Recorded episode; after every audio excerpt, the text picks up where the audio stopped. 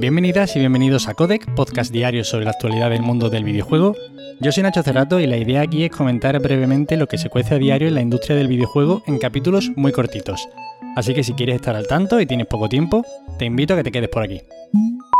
Y bueno, hoy rápidamente me gustaría disculparme por la semana pasada, que no hubo podcast ninguno de los días, pero bueno, tuve ciertos problemillas, algunos ya lo sabréis, otros no, pero bueno, tuve una fractura de peroné, tuve de operaciones, de historia, la cosa salió un poco mal, total, que se alargó el asunto y yo pensaba estar grabando de nuevo pues a lunes o martes y al final la cosa pues se complicó más de la cuenta.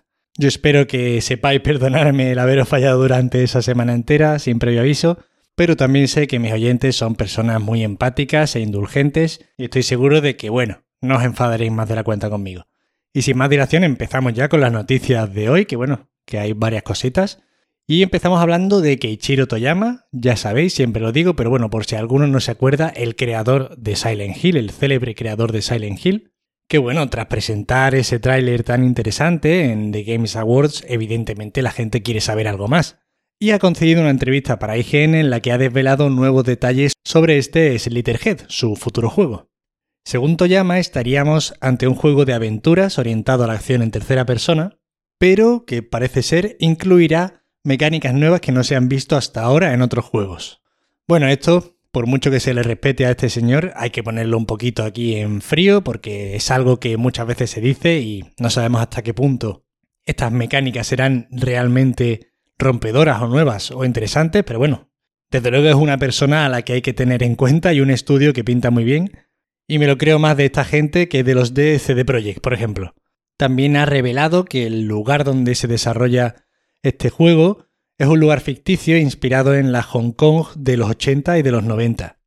En el tráiler que se ven a personas aparentemente normal que se deforman en monstruos horrorosos, pues se sugiere lo que ha confirmado el creador en esta entrevista, ¿no? Que el juego te hará continuamente preguntarte si lo que tienes delante es una persona o es el bicho que te va a dar muerte. Y según comenta, las criaturas estas se les conoce como yakushi, que son una especie de monstruo que tienen sus orígenes en el teatro clásico japonés.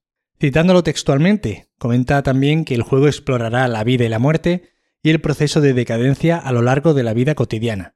Y además incide en que no va a ser un juego de terror que va a volcar sus esfuerzos en el terror narrativo, sino que quieren hacer un juego que sea muy entretenido en una amplia gama de niveles. Yo, sinceramente, este es uno de los títulos que más espero a futuro, sin duda alguna. Ya no solo por el creador que está detrás, sino porque durante estos últimos meses, de hecho, hemos ido conociendo muchas incorporaciones a este estudio de mucho nivel, de una cantidad de estudios japoneses con mucha variedad, creadores de todo tipo, nombres bastante importantes en la industria que se han metido en este estudio, en Bokeh Studio, y es que de verdad que no puede pintar mejor el asunto.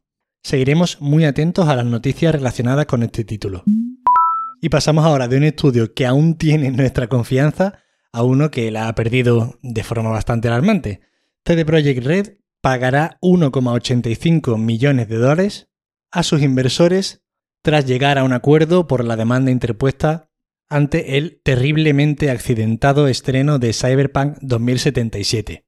Entre todos los frentes que se le abrieron a CD Projekt Red por todos lados, con toda la razón del mundo, uno de ellos fue un grupo de inversores que se unieron para demandar a la compañía porque, bueno, evidentemente el juego que se lanzó no era lo que se estaba prometiendo ni a los consumidores ni a los propios inversores en sí. Así que según cuentan en Video Games Chronicle, que recoge el comunicado publicado por este grupo de inversores, renunciarán a todas y cada una de las reclamaciones contra la compañía CD Projekt y los miembros de su junta directiva a cambio del pago de una cantidad de 1.850.000 dólares.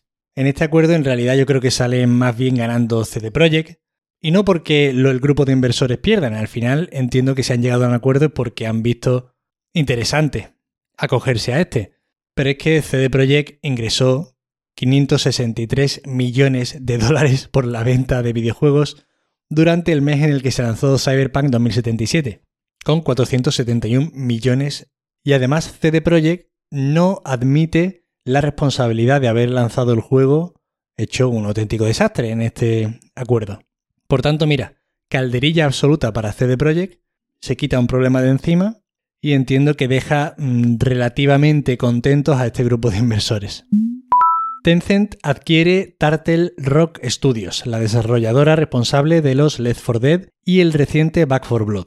Bueno, esto es una noticia más de Tencent fagocitando la industria. No lo estoy diciendo de forma peyorativa ni al contrario, simplemente creo que es una realidad, ¿no? Decir también que el estudio conservará su independencia creativa, así como a sus trabajadores y sus oficinas seguirán trabajando en el mismo sitio, todo igual, simplemente están adquiridos por Tencent, como tantos otros.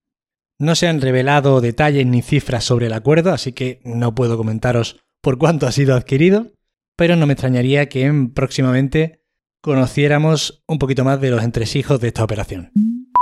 Resident Evil Village es el juego más terminado de 2021. How Long to Beat, la web en la que podéis consultar cuánto se tarda en acabar un juego, es una web súper interesante, súper buena, además con unas estadísticas muy curiosas. Por ejemplo, Elite Takes Two, el flamante ganador de los Games Awards. Y te viene la historia principal, 12 horas en completarla. La historia principal más extras, 13 horas y media. Para los completistas, 15 horas, ¿no? Y bueno, se van haciendo medias de lo que tardan los diferentes jugadores en las diferentes plataformas y te haces una idea muy clara de lo que te va a llevar a acabar ese juego. Está muy bien, muy útil. Bien, pues esta web ha publicado la lista de los juegos más terminados y también la de los más abandonados. Y vamos a echarle un vistazo porque tiene alguna cosa curiosa.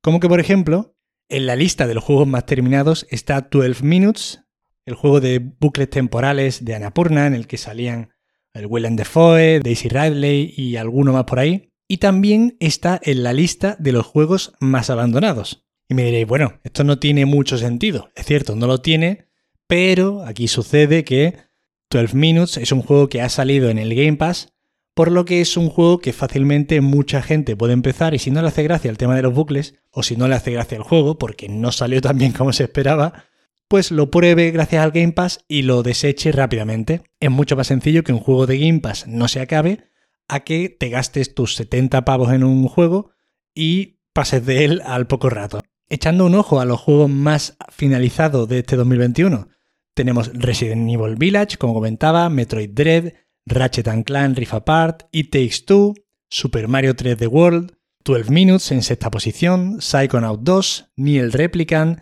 The Medium o Little Nightmares 2. Y ahora nos vamos al otro lado, al lado oscuro de los juegos más abandonados y en primer lugar, como comentaba también, 12 Minutes. Lo siguen Loop Hero, The Ascent, Outriders, The Medium, Returnal, que tiene sentido porque es un juego complicado, y bueno, otros tantos más.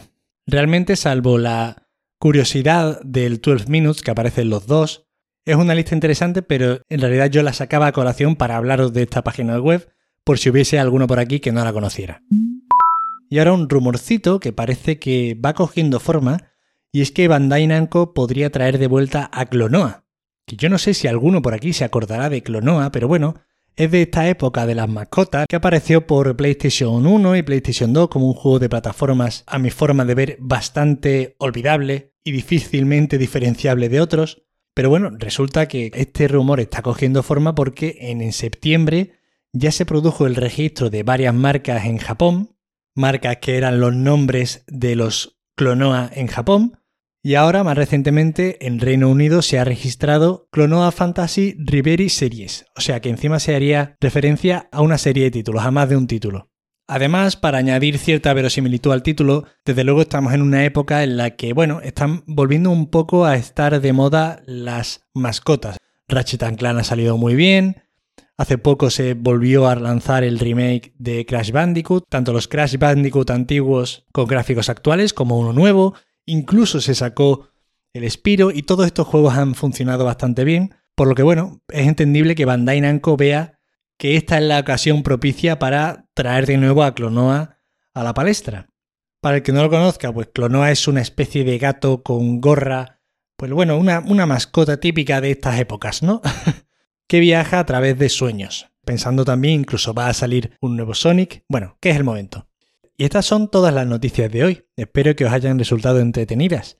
Recordaros que ahora mismo Epic está con esto de los regalos de Navidad y está, la verdad, dando gratis juegos bastante interesantes. Hoy, por ejemplo, podéis descargar The Vanishing of Ethan Carter hasta las 5 de la tarde. En ese momento ya publicarán el juego gratuito del día siguiente, así que espero que escuchéis el podcast antes y que os dé tiempo si no estáis enterados.